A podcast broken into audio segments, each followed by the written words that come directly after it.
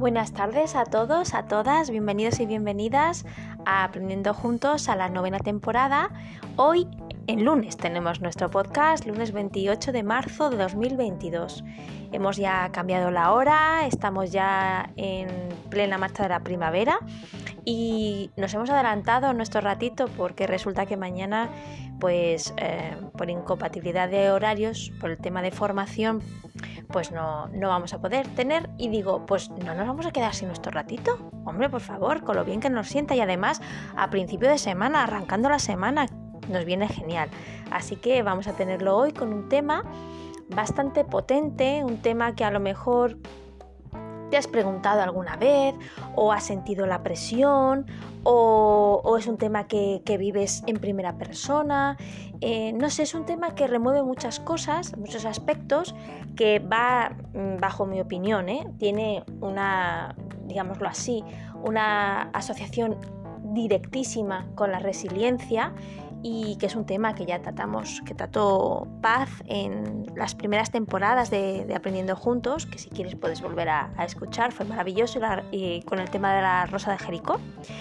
Y bueno, es un tema que yo creo que, es importante tratar. A veces eh, surgen temas como por ejemplo el de la valentía, el del respeto, que nos dan un poco de reparo tratar de intentando hacerlo siempre de una manera constructiva, porque, bueno, eh, son temas que nos atañen a todos y a todas, son temas cotidianos y que nos viene muy bien eh, retomar, reaprender, desaprender para aprender y refrescar, reflexionar, porque estamos viviendo pues temas bastante bueno, temas, situación, una situación social, no sé, a nuestro alrededor, las circunstancias, pues a veces ponen en, a prueba esos principios, esas actitudes, esas habilidades, esas destrezas y a veces es bueno pararse a, refrescar eh, definiciones, conceptos, ideas, eh, no sé, autores, citas, etcétera, etcétera. Y hoy lo vamos a hacer con un tema que a mí me gusta mucho, ¿eh? por otra parte creo que es un tema muy bonito que si se, si se trata y se, y se escucha de una manera eh, benesterosa, de una manera constructiva, eh, positiva, optimista, tiene mucho que aportar. Pero antes de todo eso, ya sabemos que tenemos eh, nuestro enigma. Esta vez no os traigo un enigma de Sherlock Holmes. No, no. Os traigo un acertijo de Alicia en el País de las Maravillas. Hemos cambiado he cambiado. Digo, bueno, venga, vamos a ser menesterosas y no vamos a empezar con Sherlock Holmes ya desde primera hora de la semana, porque a veces Sherlock Holmes es verdad que tiene algunos enigmas que son. hay que darle bastante vueltas a, las neuronas. Y bueno, creo que con esta presentación, y daros las gracias por supuesto por vuestra escucha activa y vuestras aportaciones muy buenas, muy constructivas, que me dan muchísimo ánimo para seguir con este, con este proyecto. Muchísimas gracias, ¿eh? porque me han llegado varias que realmente me han dado muchísima energía, porque a veces eh, pues me planteo, bueno, y esto realmente es una onda expansiva, cala, no llega, llega, porque a veces es complicado eh, por este medio, simplemente escuchando la voz, eh, llegar a, transmitir, ¿no? Y, llegar a, hacer vibrar el corazón o a plantear la curiosidad o, no sé, em, sembrar la semilla de la, de la investigación, ¿no? De plantearse cosas.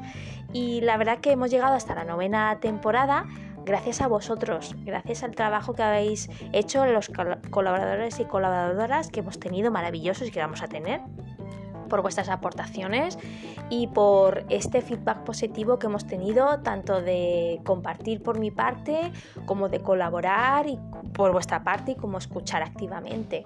Entonces esto es un trabajo de equipo al 100%. Entonces tengo que dar las gracias antes de empezar con cualquier cosa.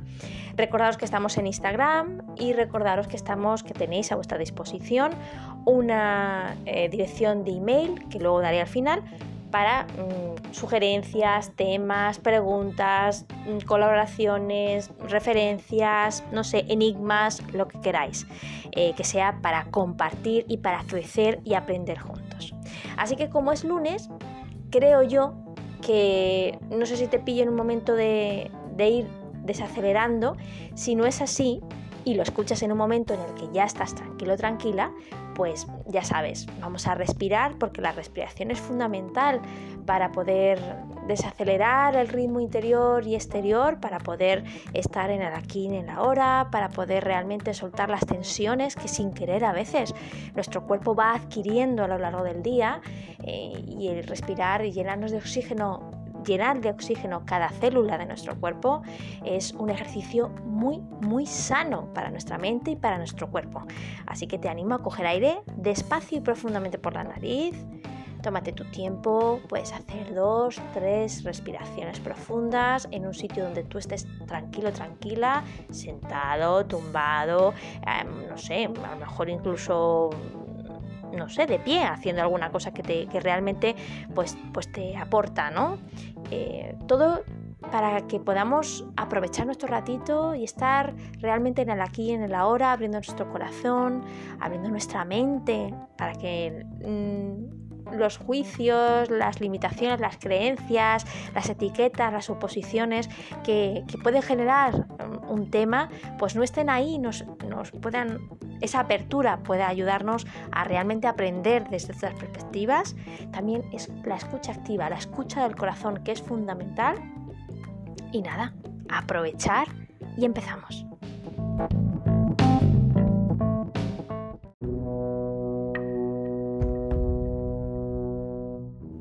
Bien, el acertijo de, Alicia en el País de las Maravillas viene en un libro, Los acertijos de Alicia en el País de las Maravillas, escrito por Gareth Moore, ilustrado por Margarida Esteves, traducido por Sara Bueno Carrero y es de la editorial Anaya. Y se titula Más grande o más pequeña. Y dice así. Están juzgando al gato de Cheshire y Alicia ha ido al juzgado a defenderlo. Según la norma número 42 del País de las Maravillas, Alicia no tiene la altura permitida para asistir a un juicio. Para que la dejen entrar en la sala debe medir exactamente 35 centímetros, pero ahora mismo mide 1,30 centímetros o 130 centímetros. Por suerte está por allí la cocinera para ayudar a Alicia. Le da dos pociones distintas. Con cada sorbo, una le hace crecer 15 centímetros y la otra la hace 20 centímetros más bajita. Pregunta, ¿cuántos sorbos de cada poción debería tomar para medir 35 centímetros? Chan chan.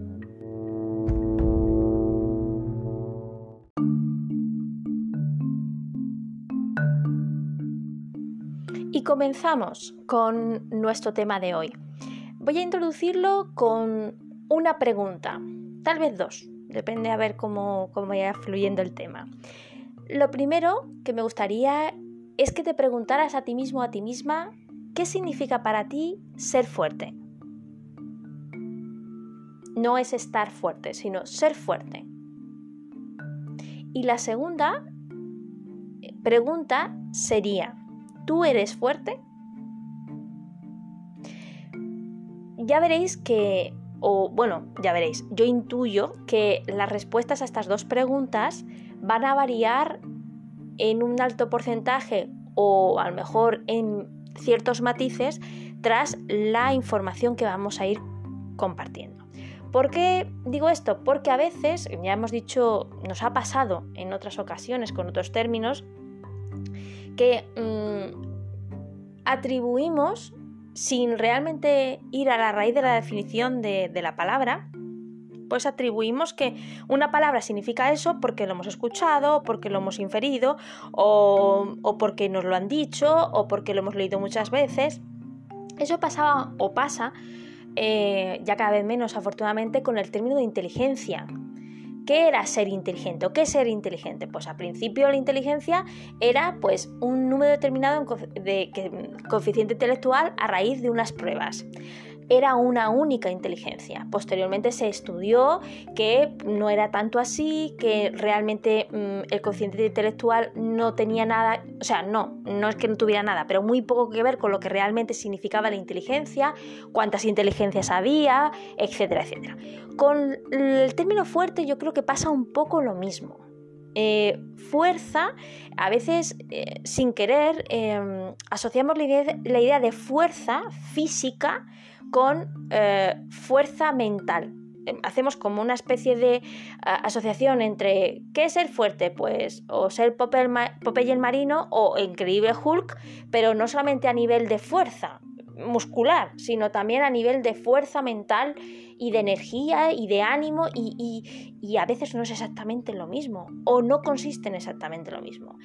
También hemos, hemos eh, extrapolado que como ser fuerte está bien visto y ser fuerte es, es, una solución buena o muy buena en, muchas situaciones de nuestra vida, pues entonces hemos eh, hecho como una ecuación y hemos dicho, pues si ser fuerte me ha dado buenos resultados, tengo que ser siempre fuertes para tener siempre garantizado unos buenos resultados. Y como veremos, eso tiene un coste y como veremos, no siempre es cierto. También veremos, bueno, a título personal siempre, esta última parte que voy a decir, em, para mí la fortaleza, eh, ya fuera de lo que es el ámbito muscular, digámoslo así, ¿no? Físico, solamente físico, eh, que está muy bien cuidarse y ser fuerte, etcétera, etcétera. Em, para mí la fuerza se incluye en el término emocional y de desarrollo de personalidad se incluye en el término resiliencia. Yo creo que al hablar de fuerza eh, mental, fuerza emocional, eh, está más dentro de lo que viene a ser la resiliencia y su significado, con lo cual la fuerza toma, toma perdón, un, matiz mucho más amplio y eh, ya sí que podemos ir viendo el papel que tiene la vulnerabilidad dentro de la fortaleza, que parece un paradigma, o sea, algo que no tiene, una paradoja, perdón, algo que no tiene nada que ver.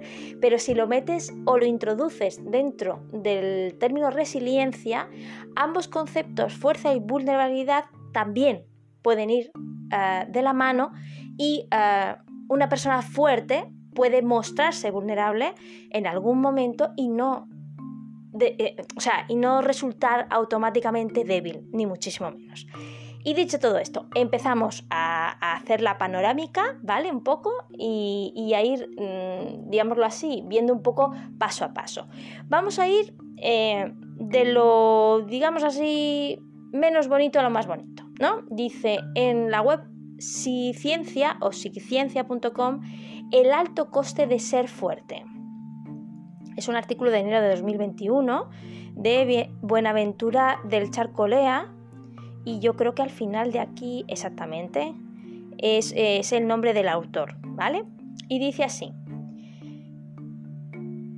La frase puede chocarte, pero es muy cierta. Las personas fuertes, o más bien aquellas que van de fuerte, fuertes, perdón, ya que al fin y al cabo todos tenemos una faceta débil y una fuerte, pagan un enorme precio por serlo.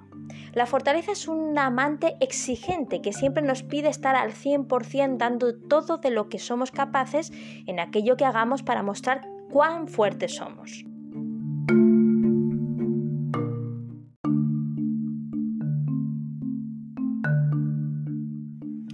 Y es que podemos ser de utilizar mucho tipo de áreas o facetas para evidenciar nuestra supuesta fortaleza. Desde el desempeño laboral a ser cuidadores de otros, ser rudos o que las cosas no nos afecten, mostrando que tenemos unas espaldas anchas sobre las que se puede cargar casi cualquier cosa sin que nos produzca el coste emocional que le provocaría a cualquier otra persona. Las personas que funcionan desde esta dinámica suelen pagar un alto coste y el primero y más evidente es el cansancio. Muchos pacientes me narran en la consulta su sensación de cansancio no solo físico o emocional, sino sobre todo vital. Cuando uno se exige ser fuerte, la vida es algo que pesa, en gran medida porque tienes que estar siempre dándolo todo y cumpliendo los altos estándares de exigencia que suelen tener lo que mantenido en el tiempo es realmente agotador. Este cansancio o agotamiento suele venir acompañado de otros efectos colaterales, aunque estos no tienen por qué darse siempre, como el hecho de sentirse tan exhausto, como si fuese un limón exprimido al que ya no le queda más energía, que ni siquiera pueden hacer aquellas cosas que le solían gustar o disfrutar. Se vuelven así apáticos, con dificultades para ilusionarse, capaces únicamente de esforzarse o cuando no queda otra, descansar hastiados y sin ganas de casi nada. Otras veces esta sensación de continuo sobreesfuerzo les lleva a terminar hartos, ya que la vida es una dura carrera cuesta arriba y este cansancio les hace les perdón, les lleva a estar malhumorados y enfadados, saltando cuando alguien le viene con otro problema más que resolver. Otras veces, en vez de enfado, esas personas experimentan otro tipo de descontrol, entre comillas, o incluso lo buscan activamente ya que tienen que soltar toda esa tensión por algún lado. Sea si has visto la peli de Martin Scorsese, El Lobo de Wall Street, sabrás bien a qué me refiero. Y es que las personas fuertes, entre comillas, tienden a no solo encargarse de sus problemas y objetivos, sino también de los de los otros, bien porque expresan la fortaleza a través del cuidado o bien como forma de evidenciar su fortaleza ante otros y ser alabados. Muchas otras veces ocupan de forma más o menos voluntaria ese rol en la familia o en el grupo, de forma que otros esperan y a veces incluso exigen poder acudir a ellos cuando tengan un problema para poder resolverlo. Aparte del cansancio y sus consecuencias, la fortaleza tiene otras facturas que pagar, por ejemplo la de la soledad. Muchas personas fuertes se sienten solas, incluso cuando están rodeadas de personas. Frecuentemente, si manifiestan su fuerza ayudando a otros, suelen ser muy queridos y apreciados. Pues el liderazgo, por naturaleza, implica una soledad en la toma de decisiones, tirar del carro o encabezar a otros. Las personas fuertes pocas veces pueden hablar de su cansancio o de su tristeza, pues serían síntomas de una debilidad que no saben manejar o que les da miedo y que tapan con su fortaleza. Así que muchos, incluso aunque parezcan enfadados a veces, usando el enfado para tapar la tristeza, sobre todo si temen la debilidad, en el fondo están terriblemente tristes. Van acumulando, echándose a las espaldas su propio dolor y malestar, sintiéndose muy solos en todo ello y preguntándose si los demás no lo ven, cosa que rara vez ocurre. En parte porque a todos nos gusta tener a alguien fuerte que nos saque las castañas del fuego, pero también y sobre todo porque rara vez lo muestran. Así, este no poder ser débil y estar triste se convierte en una losa muy pesada. Otro precio que suelen acompañar a una fortaleza exacerbada es el de la autocrítica y muchas veces también la culpa que se convierte en la fusta que mantiene activo el ritmo a galope tendido de la persona, ya que si no, bajaría su esfuerzo y dejarían de ser tan fuertes. Este juez interior es incansable y se convierte en uno de sus mayores enemigos, pues siempre está exigiéndoles más y más, siendo casi insaciable, de forma que nunca pueden descansar y sobre todo que cuando consiguen algo, un objetivo que han conseguido con sangre, dolor y lágrimas reprimidas, ya está ahí la próxima tarea que desempeñar, la siguiente prueba de fuerza que demostrar. Con esto apenas pueden saborear las mieles de sus esfuerzos, que es una de las cosas que nos motivan y recompensan los mismos. Y desde luego no pueden disfrutarlo reponiendo ¿Qué les lleva a todo esto? Normalmente tienen miedo de asumir su propia parte débil, que es algo que les da mucho miedo. No vaya a ser que tome el control de su ser o porque les rechacen. Las vivencias que, te llevan a eso son muy variadas, casi siempre experiencias difíciles en las que no pudieron hacer nada y no quieren volver a sentirse así, porque solo se, sintieron amados cuando mostraron esa fortaleza o por exigencias de una situación difícil en la que para sobrevivir hubo que hacer grandes esfuerzos y se quedan instalados en esa forma de funcionar. Personalmente, dice el autor, yo me exigí mucho ser fuerte hasta que me lo trabajé en terapia, aunque donde hubo fuego quedaron rescoldos muy a mi pesar. Y creo que en gran parte se debe al hecho de que sufrí bullying en el colegio y no pude defenderme, o que tuve un padre anciano y una madre enferma de los que tuve que cuidar. Con todo esto no quiero decir que no haya momentos de apretar los dientes. Claro que puedes esforzarte, pero no como forma de estar en la vida, y mucho menos por miedo a, no, a, una parte débil que por mucho que te esfuerces en dejar atrás, siempre estará ahí, ya que es tuya y no puedes huir de ti mismo, de ti misma, diría yo. Disfruta de tu fortaleza, pero que ser fuerte sea algo que eliges en un momento y no una forma de vida.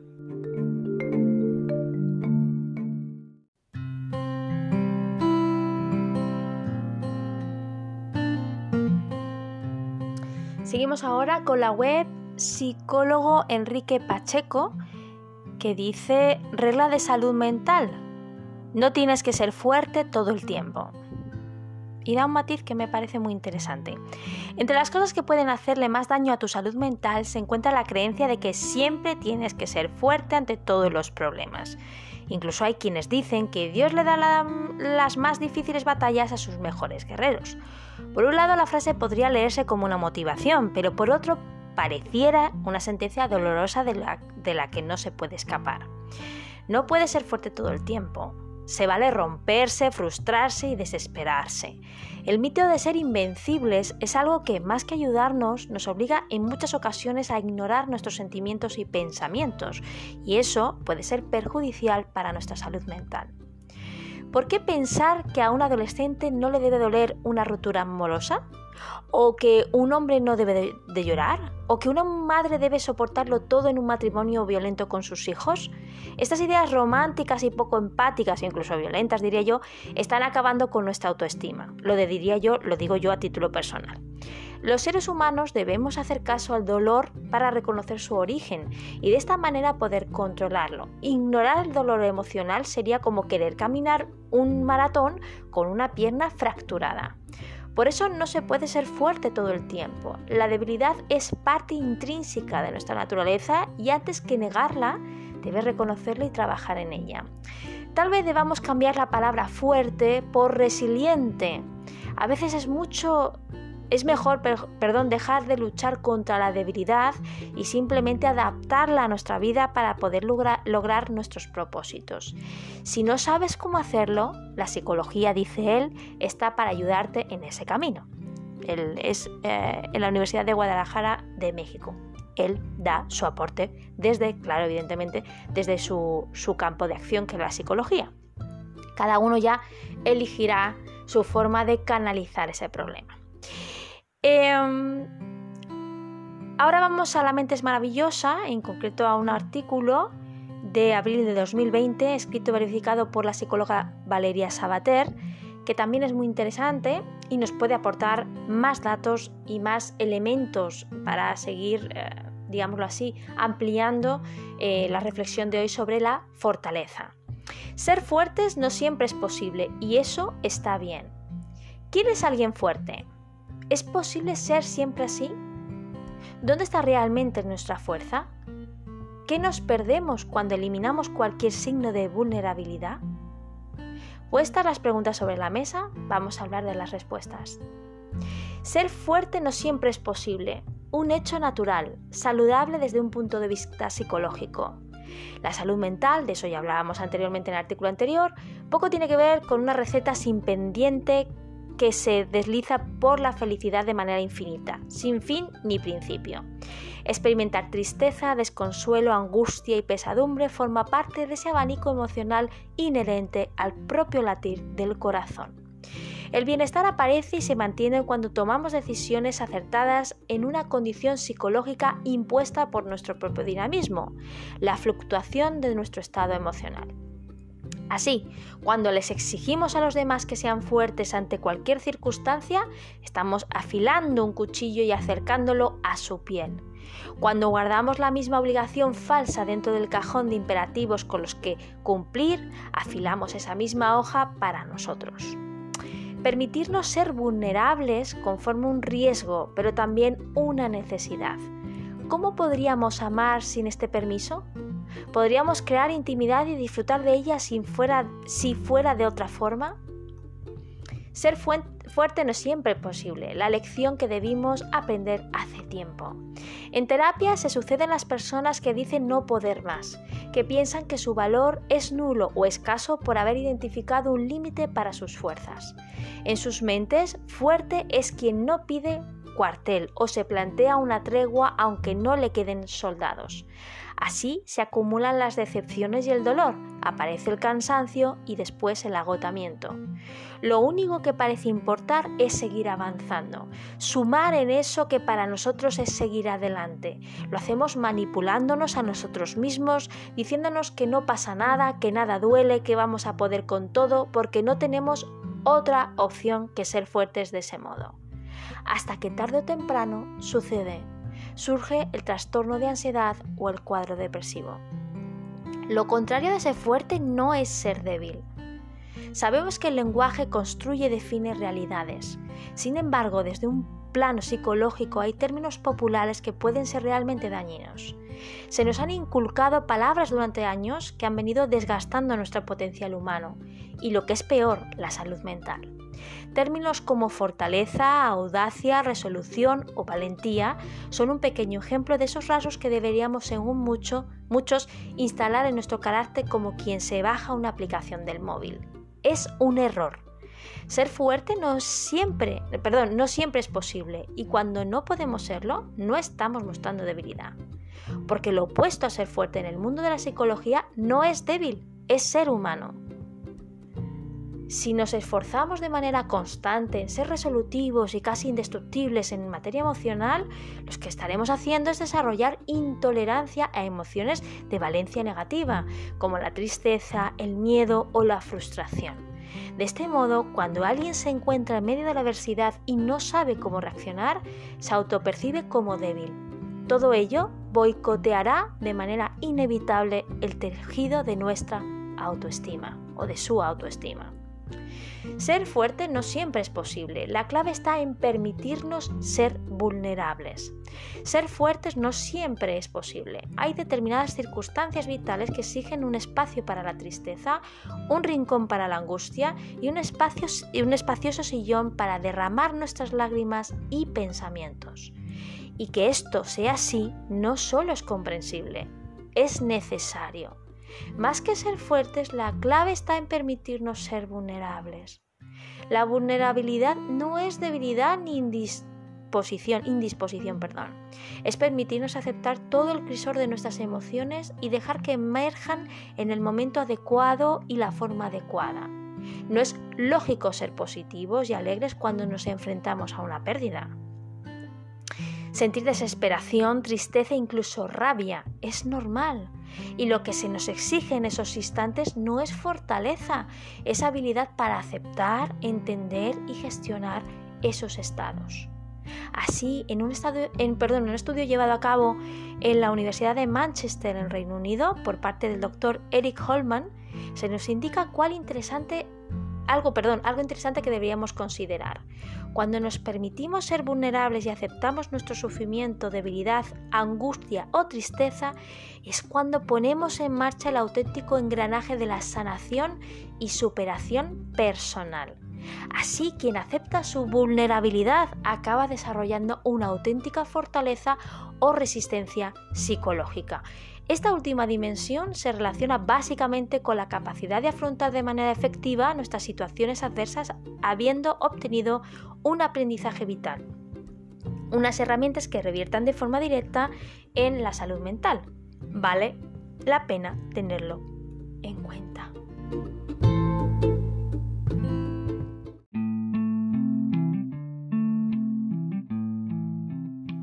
Muy interesante este artículo y también eh, hace referencia a un término que ya hemos dicho en la introducción y también tratamos de forma bastante extensa en anteriores temporadas, un tema que se titula así, vulnerabilidad. Y, sería a lo mejor recomendable o conveniente, si me dejáis eh, esa confianza, eh, deciros esto, eh, que a lo mejor sería bueno escucharlo de nuevo, un poco para, para saber exactamente a qué nos estamos refiriendo y aportar un poco más de información.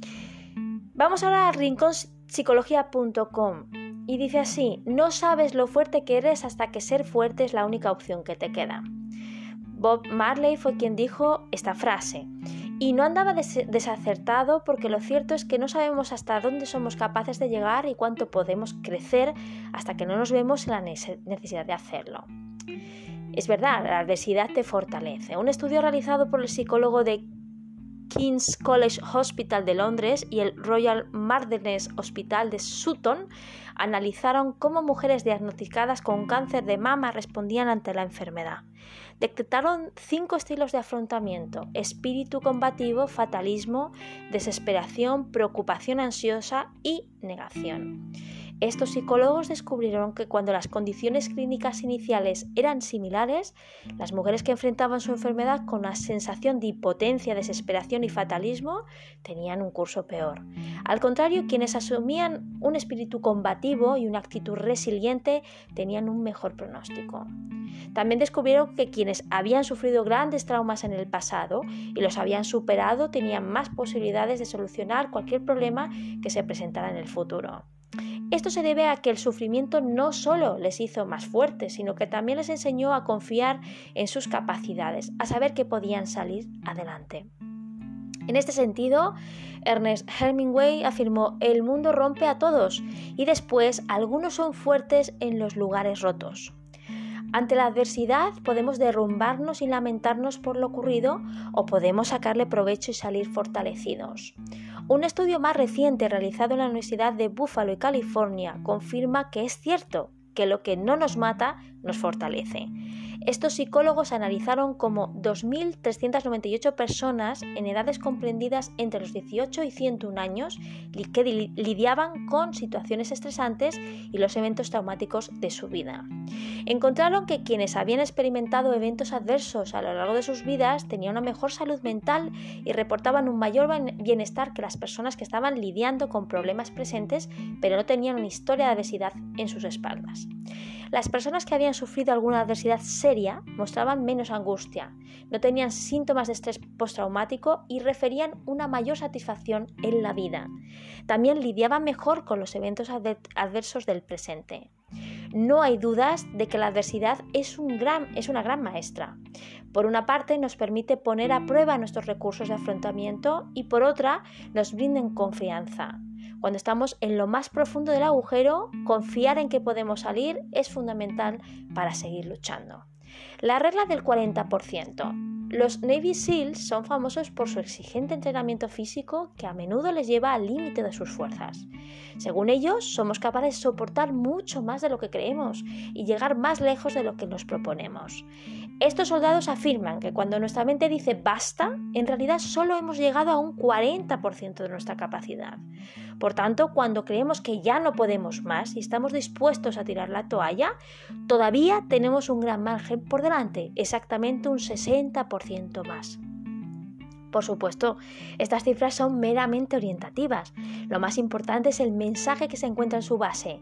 En ciertas situaciones, ciertas, cuando estamos a punto de abandonarlo todo, lo que nos detiene y desmotiva no es la falta de energía, sino tan solo bloqueo mental.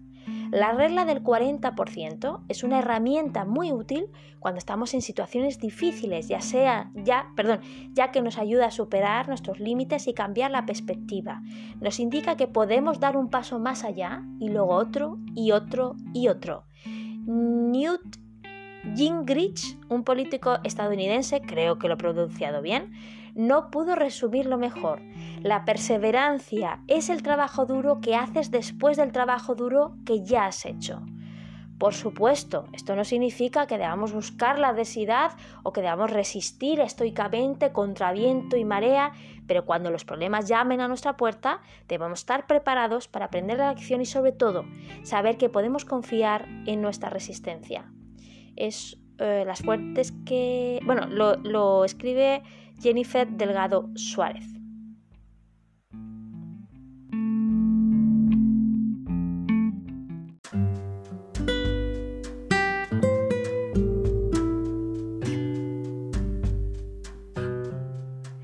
Para terminar, me gustaría pues dar, bueno, no yo, sino la web que vamos a, consultar, pues algunos elementos para mm, pues bueno, desarrollar la fortaleza, porque a ver, em, aquí no estamos diciendo que ser fuerte mm, sea algo negativo, ni mucho menos. Eh, lo, que, lo que se trata es de saber em, que no es una obligación ser fuertes todo el tiempo al mismo nivel porque no somos robots. Es decir, que ser fuerte es necesario en muchas ocasiones, es una actitud que elegimos, y tenemos las capacidades o debemos desarrollar las capacidades o podríamos, convendría desarrollarlas. Pero que si en algún momento no somos fuertes al mismo nivel que nosotros nos exigimos o que los demás nos exigen, no pasa nada. somos humanos, porque el coste, como hemos visto, es muy alto, no solamente para nosotros, que es importante ya, sino también para los que nos rodean, que también son importantes. Y dice así, eh, la web eh, cronista.com dice los cinco hábitos para ser mentalmente más fuertes y exitosos. La inteligencia no lo es todo. Tener autoconfianza, mantenerse en acción, ser decidido, crear soluciones todo el tiempo, tener disciplina y foco. La fórmula para lograr objetivos. Está escrito por Daniel Colombo, que es eh, pues eh, tiene un máster de coach ejecutivo especializado en alta gerencia, profesionales y equipos. o sea, hace una pregunta. ¿Qué distingue a las personas exitosas de las demás? Más allá de lo que pueda presumirse, la inteligencia no lo es todo. Se trata de ciertos hábitos que sostenidos en el tiempo producen un resultado diferente al de la mayoría.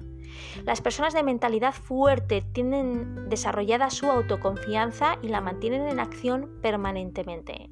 Son decididas, van por sus objetivos, crean soluciones todo el tiempo y mantienen alta su valoración, sí que por esto sean desconsiderados con los demás. Al mismo tiempo ejercen, un fuerte poder de influencia que les permite alcanzar más rápidamente lo que se proponen. Tienen un nivel de energía superior a la media son disciplinados y enfocados. Ahora bien, ¿siempre fueron así? ¿Se nace fuerte mentalmente o bien es un atributo que se puede desarrollar? La respuesta es que, por lo general, han crecido en entornos familiares que lo han alentado a tomar decisiones y ser fuertes, o bien vienen de infancias vulnerables y hasta de experiencias de abuso y sometimiento, y han podido dar la vuelta a ese momento de sus vidas para transformarse en una persona de las que llamamos habitualmente de mentalidad fuerte, entre comillas.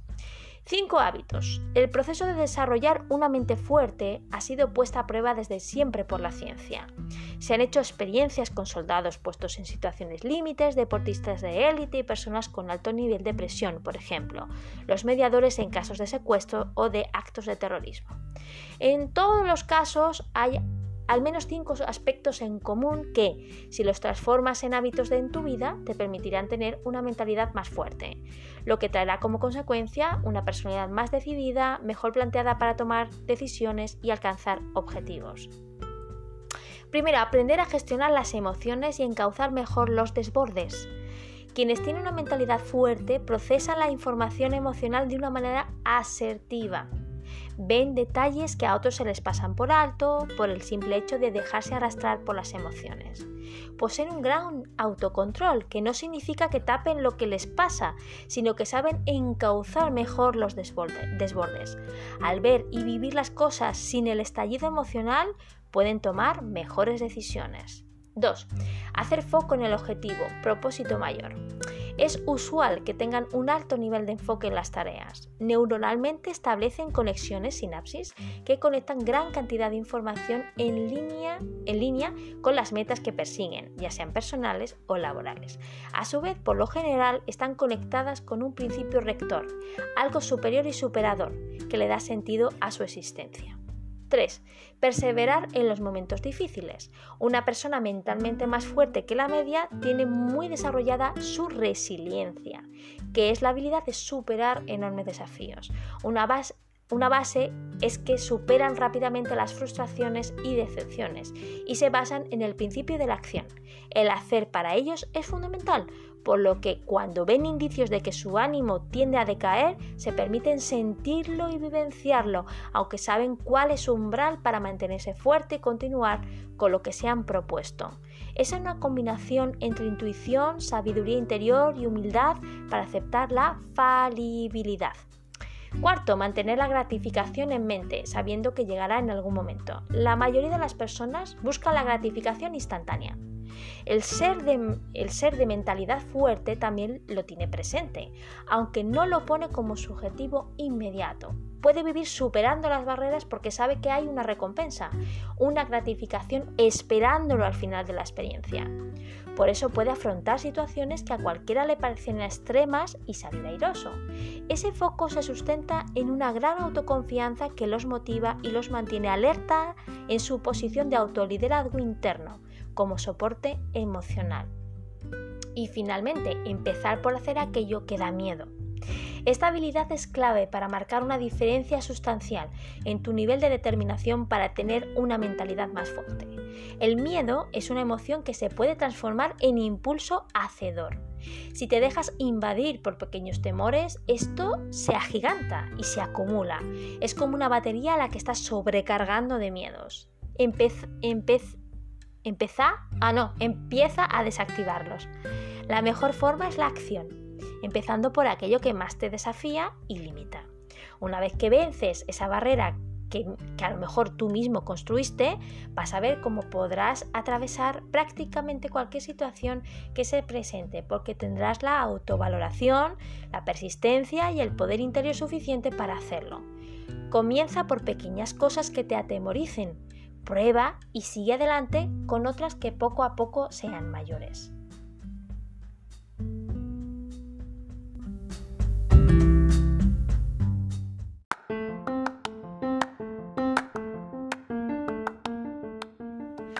bien, llegados a este punto, creo que no hay mucho más que añadir eh, porque ha sido una panorámica bastante amplia, con muchos términos, con mucho, digamos así, con muchas ideas eh, asociadas, matices, que poco a poco irán calando y haciendo que tu respuesta a esas preguntas, eh, digamos, introductorias al tema, pues sean o más completas o que adquieran otros matices.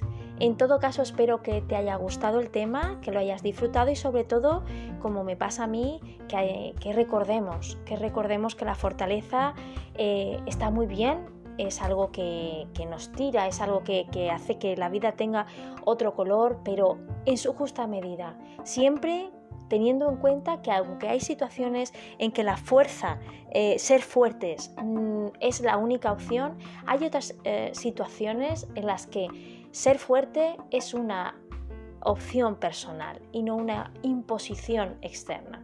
Que ser fuertes está muy bien, pero no se trata de ser superhéroes, se trata de ser seres humanos benesterosos que crecen y aportan y construyen una sociedad, una realidad con digámoslo así, matices brillantes, luminosos para uno mismo y para los demás. Así que hasta aquí nuestro podcast. Muchísimas gracias por estar, por escuchar, por, estar en este ratito, en estos minutos, eh, compartiendo desde el corazón, de corazón a corazón. Y no me quiero ir sin antes deciros lo que he prometido, que es nuestra eh, dirección de Gmail, que es aprendiendo juntos podcast, todo junto en minúscula, terminado en t, arroba gmail y hasta aquí nuestro podcast de hoy y nos escuchamos en nuestro ratito el jueves. Muchas gracias, buenas noches.